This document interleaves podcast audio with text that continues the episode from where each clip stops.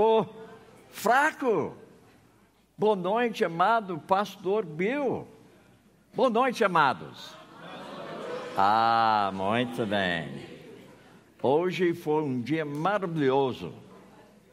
Eu almocei no Steak Bull. Muito bom. Bull, bull, bull. Muito bom. Muito bom mesmo. Ficou outro lado do lago lá. E foi interessante quando nós chegamos lá, nós ficamos aguardando na avenida quase meia hora só para entrar com carro e talvez mais 10 minutos dentro. Estava cheia, cheia, cheia. Mas foi muito bom, muito bom mesmo. Recomendo para todos, mas eu não pago a, o almoço, você paga o seu almoço, né? Eu recomendo. Muito bem, então, hoje à noite eu quero fazer uma oração. E essa oração é sobre o meu falar, explanada a palavra dele e também a sua compreensão. Lembra que a primeira noite que eu falei para você que a comunicação mais do que a boca e ouvido. Então eu preciso me esforçar de falar uma forma tal que você possa compreender justamente que é aquilo que eu estou passando para você. E ao mesmo tempo, você tem que ser ouvinte ativo. Agora, vocês sabem que tem pessoa que ouve, mas não escuta? Por exemplo, quando eu fui lá na churrascaria, eu ouvia muita coisa, mas eu só escutei a conversa com o casal que me levou. Então, tem uma diferença entre ouvir e escutar. Então, a sua parte hoje de noite é escutar, não somente ouvir, mas escutar. Muito bem, então vamos fazer uma oração. Pai Celeste, eu quero agradecer-te, ó Deus, pelo dia de hoje, por tudo, por tudo que tu tens feito, ó Deus, a nosso favor. A noite de descanso. Dia tão lindo, ó Deus, que nós podíamos andar contigo. Agradecemos, ó Deus, pela segurança que tu tens fornecido para nós durante o dia. Agradecemos, ó Deus, pela saúde por tudo que tem sido, ó Deus, colocado à nossa disposição. Eu peço, ó Deus, a tua ajuda hoje à noite no meu falar e explanar a tua palavra.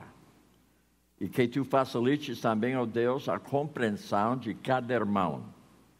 Que cada um possa abraçar cada palavra que sai da minha boca, que vem dos teus pensamentos, porque nós entendemos que eles são mais altos que nossos.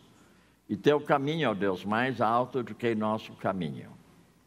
Pedimos, ó Deus, que tu facilite de tal maneira que nós possamos compreender que a tua palavra, ela é suficiente. E que ela não volte vazia. Que ela há de cumprir o dever dela na vida de cada um. Ela demonstra a nossa condenação e a nossa salvação. E o fato que foi abraçado a tua palavra pela fé salvífica, nós podemos ter a certeza que nós pertencemos à família de Deus. Peço tudo isso no nome precioso de Jesus. Amém, aleluia, amém. Muito bem.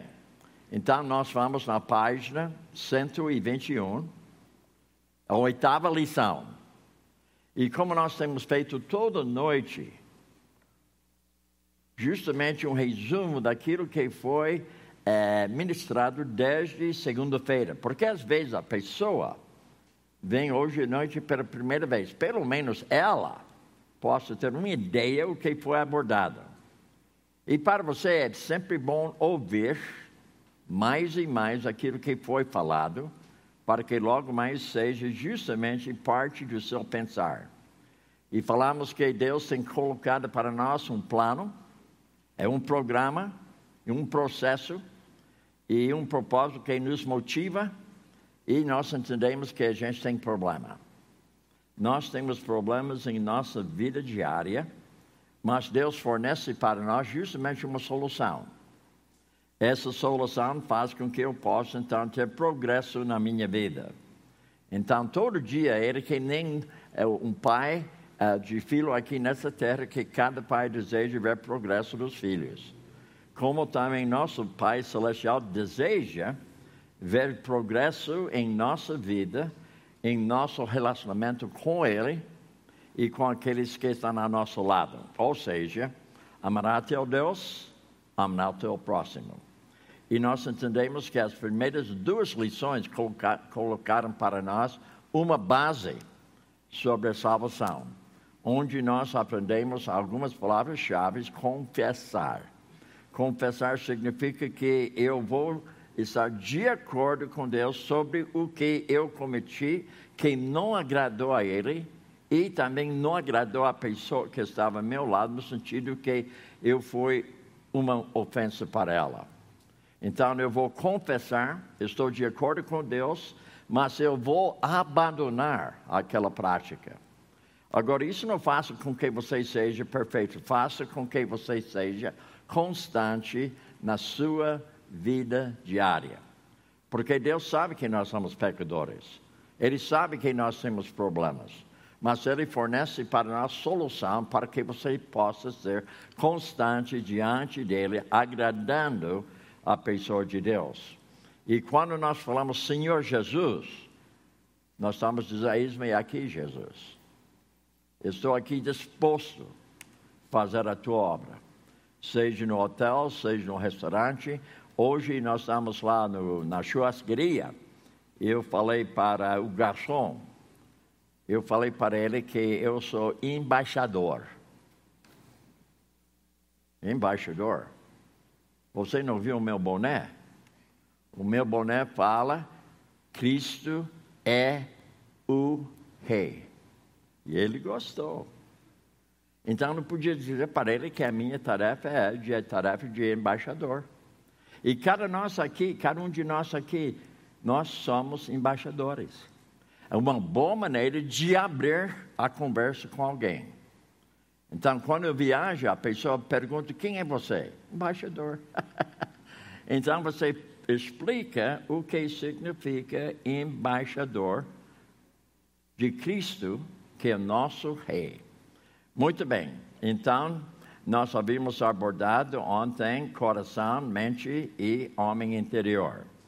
Agora, eu vou ampliar novamente, porque houve um jovem ontem que ele havia recebido um ensinamento um pouco diferente do que aquilo que eu abordei ontem. Não digo que outro é errado, mas eu digo que havia abordado para você ontem à noite tem base bíblica. Veja, quando fala da mente do homem, está falando sobre o seu coração. Quando eu expliquei para ele, eu falei para ele: vamos supor que aqui entre essas duas mãos tem o meu coração. Esse coração tem a parte intelectual, a parte emocional, tem a parte também da própria vontade, as minhas escolhas e também os meus conflitos, e eu posso reagir de uma forma tal que não agrada a Deus, ou eu posso responder biblicamente o conflito que está diante de mim. Então, quando você pensa, porque a maioria pensa desse jeito, o coração é o sentimento e a mente é a parte intelectual. Mas o coração, intelectual, tanto como emocional. A mente é intelectual, como também emocional. Então, nós temos também, justamente dentro da, da, da, da nosso homem interior, nós temos uma outra parte que chama-se a consciência. Então, cada homem tem consciência. Então, essa consciência deve ser educada pela palavra. Então, quando se fala coração, mente, homem interior, nós estamos tratando o mesmo assunto. Daí, quando você faz leitura bíblica e você está vendo sobre a mente do homem, você percebe que ele está falando justamente sobre o homem interior. Quando se fala sobre o coração do homem, ele está falando justamente sobre o homem interior. Então, Paulo, por sua vez, ele esclareceu para nós, porque ele se chama a mente de homem interior, ele chama homem interior coração. Então, nós entendemos que é, a palavra fornece para nós justamente compreensão sobre o assunto da mente, coração e homem interior. E nós abordamos a palavra crer, duas doutrinas embutidas: fé salvífica, salvadora e arrependimento genuíno. E nós havíamos visto também dois exemplos. Davi, ele tinha justamente o que? Arrependimento genuíno. Caiu em si. Saul, por sua vez, ele tinha preocupação sobre a sua reputação. Então, ele tinha o que eu chamo arrependimento superficial. Então, ele não mudou, ele ficou no mesmo. Agora, quando nós falamos também sobre a palavra conhecer, relacionamento. Agora, hoje, eu falei para o Robson que eu estou conhecendo mais Brasília hoje, porque ele me leva, ele me levou por um ponte, eu voltei de outro ponte, e eu fiquei do outro lado do lago. Eu fui de um lado, depois eu voltei do outro lado.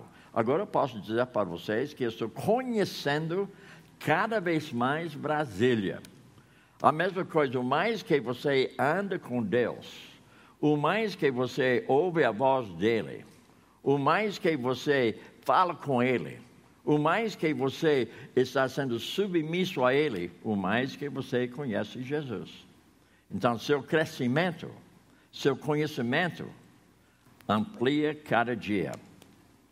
Lembra que nós falamos sobre novo nascimento, que fornece novo relacionamento, que fornece novo propósito, que também fornece novo plano para a nossa vida.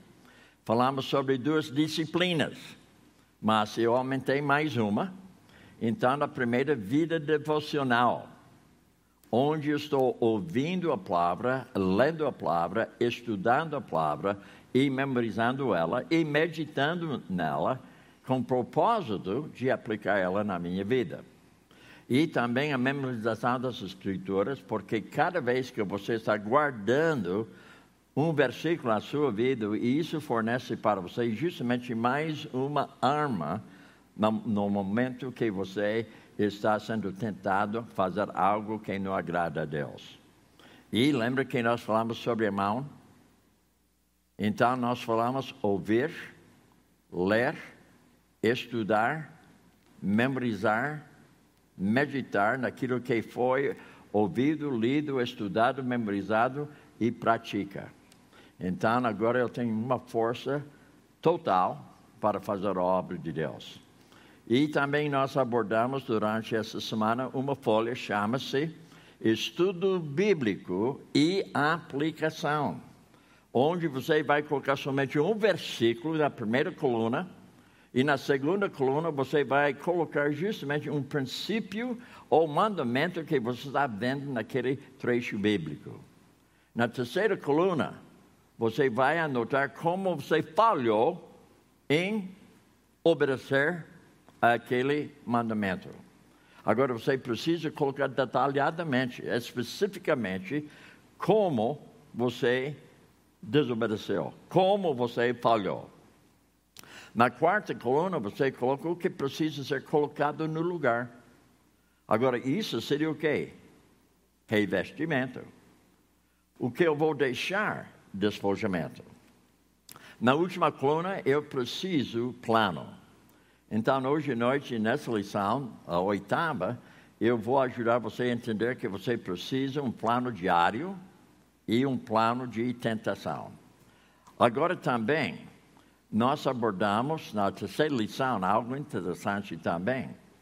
E nós abordamos quatro recursos divinos. A palavra ela é suficiente. O Espírito Santo, ele é necessário, me capacita. Oração que é vital e participação na igreja local, porque ela a noiva de Cristo, ela é a esposa de Cristo, ela é divina, ela faz uso da palavra suficiente, ela está permitindo que o Espírito Santo capacita ela e ela faz oração. Então você percebe que eu creio que a igreja é justamente um recurso divino. E depois, na quarta lição, nós havíamos feito um contraste entre a boca do homem e a boca de Deus. A boca do homem, a perspectiva dele sobre seu problema.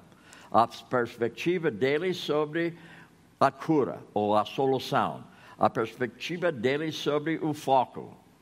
Agora, quando você faz a parte de teologia, ou seja, o caminho de Deus, então você percebe que nós temos justamente uma perspectiva do homem da perspectiva de Deus.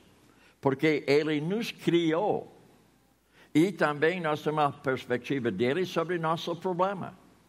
E além disso, nós temos a perspectiva dele sobre a solução. E o foco sempre está na pessoa de Deus, não na sua pessoa. Porque quando você tem seu foco na sua pessoa, duas coisas vão acontecer desânimo ou orgulho. Às vezes você pensa demais sobre você. Às vezes você pensa tão baixo sobre você que você pensa que é, a minha autoestima é baixa. Eu preciso levantar a minha uh, autoestima para que eu possa fazer as coisas.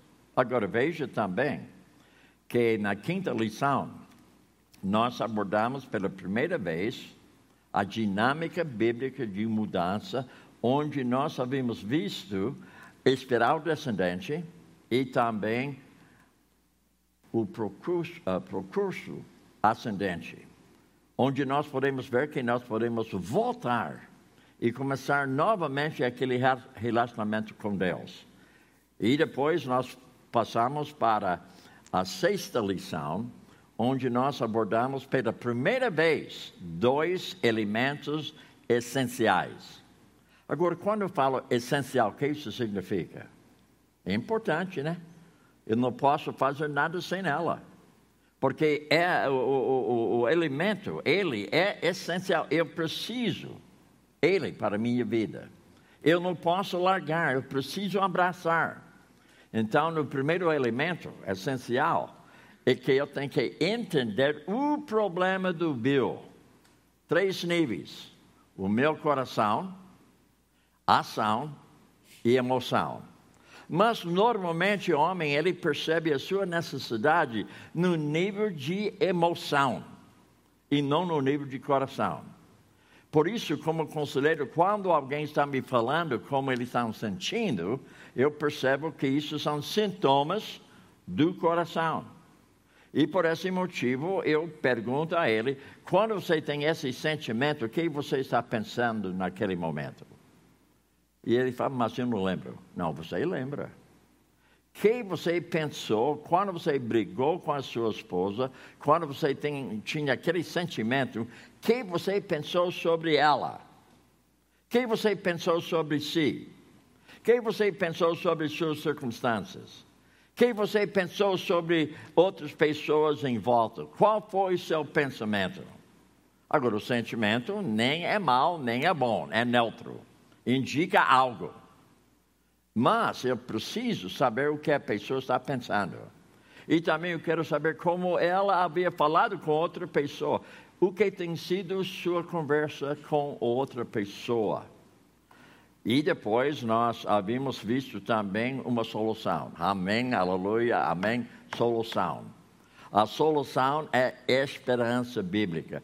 Deus revela o problema. Ao mesmo tempo, Ele revela a solução. Então, isso anima nosso coração. Dois elementos essenciais. Eu preciso entender meu problema da perspectiva bíblica: coração, ação, emoção. Mas, ao mesmo tempo, eu preciso ânimo, eu preciso ser reanimado. Então, isso significa que tem uma esperança bíblica devido de uma solução. Agora, na sétima lição, nós tratamos mais um elemento essencial. Chama-se mudança, ou seja, estrutura bíblica para mudança. Agora, a sexta era base bíblica para mudança. Mas você precisa estrutura. Essa estrutura facilita você despojar-se, revestir-se. Desabituar-se, reabituar-se. Fugir e seguir. Seguir fugindo. seguir fugindo. Então, eu tenho que focalizar justamente no revestimento que facilita eu fugir daquilo que não agrada a Deus, devido ao fato que meu alvo, segundo Coríntios 5, 9, é agradar a Deus. Agora também, nessa lição hoje à noite, nós vamos abordar é, justamente mais um elemento essencial. Esse elemento essencial chama-se prática bíblica para mudança, agora a palavra-chave aqui, mudança permanente. Psicologia não fornece mudança permanente, porque psicologia trabalha no nível de comportamento, enquanto nós estamos trabalhando no nível do coração. Porque nós entendemos como o homem pensa, ele é. Então, o que tem que mudar? O comportamento dele ou o coração dele. Agora, não resta dúvida que o comportamento tem que mudar. Mas para adquirir uma mudança permanente, você precisa trabalhar no nível do coração. E nós entendemos que a palavra, ela é uma espada de dois gumes. Ela penetra. Ela sabe discernir entre o bem e o mal do homem. Então, nós utilizamos a palavra de Deus. Muito bem. Então, vamos então para a página é, 121 e nós temos ju justamente chave novamente. Lembra que todo lição, mesmo formato. Não mudou nada. Por esse motivo, autoconfrontação é um manual que facilita o discipulado. Na minha própria igreja, eu tenho sempre é, no meu gabinete 50 manuais sobrando. Porque cada aconselhado vem conversar comigo, tem que comprar o manual. Porque o manual vai ser a base do meu conhecimento bíblico. Não que eu não possa utilizar outras coisas a mais, mas a base vai ser justamente autoconfrontação. Porque ela tem a base para nós entendermos as mudanças necessárias devido ao fato que havia o quê? Identificado meu problema da perspectiva bíblica. Muito bem, então a chave aqui, Hebreus 5,14. Tem duas palavras que nós vamos grifar. Mas o alimento sólido é para os adultos, para aqueles que, pela grifa prática, tem as suas faculdades exercitadas para discernir, grifa, não somente o bem, mas também o mal. Agora, o mal pode ser até a coisa boa. Vocês sabem que todo dia você tem algumas escolhas e nem todas elas são ruins. Mas só tem uma escolha que é bom para você. Porque você não pode fazer três coisas ao mesmo tempo. E se você procura fazer três coisas ao mesmo tempo, você não vai cumprir nada. Então, por exemplo, hoje você poderia ter ido para outra igreja. Não seria mal ir para outra igreja. Mas, por outro lado, você se cometeu, você comprometeu para estar aqui durante a semana toda. Então, a sua escolha foi uma escolha boa e sábia. Mas indo para outra igreja não, não seja coisa ruim mas para você não seja coisa sábia, porque você está acompanhando um ensinamento no sentido como você pode adquirir recursos para lidar com problemas na sua vida de uma forma bíblica. Agora, tem outra chave aqui. Veja, e eu vou falar para você o que você deve grifar. Portanto, aquele que sabe que deve fazer o bem e, grifa, não o faz, nisso está pecando. Agora eu vou lhe dar um exemplo do que significa. A Bíblia fala que nós devemos fazer discípulos de todas as nações. Agora você pode até estar fazendo coisas certas e boas, mas o fato que você não está fazendo discipulado, então a Bíblia fala, você está cometendo, cometendo não, você está em pecado porque esse pecado se chama omissão. Agora, para você entender, comissão, omissão, os dois ofendem a Deus. Possivelmente você não sabe, pecado não tem tamanho. Ou seja, o tamanho de pecado, mesmo qualquer pecado tem o mesmo tamanho. Agora, as consequências têm tamanho diferente. Então, quando você tem pecado de omissão, isso ofende a Deus tanto como comissão. Agora, eu quero, eh, eu quero também colocar mais uns versículos aqui para você é, acompanhar comigo. A chuva está entrando, né? Quem sabe a gente vai tomar banho, né? então, anota na, na, sua, na sua apostila, na página que você está, coloca o seguinte, Tiago 1, 22 a 25. Acrescenta Tiago 1, 22 a 25. Sejam praticantes da palavra, não apenas ouvintes, enganando-se a si mesmo. Aquele que ouve a palavra, mas não a põe em prática, é semelhante a um homem que olha a sua face no espelho e depois de olhar para si mesmo e sai e logo esquece a sua aparência. Então, isso significa a pessoa que não faz vida devocional, porque ela não está olhando no espelho. Todo dia, gente, você precisa olhar no espelho. No meu apartamento lá no hotel, eu tenho três espelhos lá. Eu não tenho como escapar.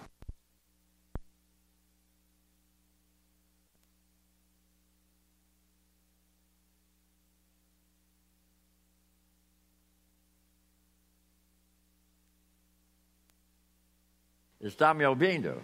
Agora está, né? Muito bem.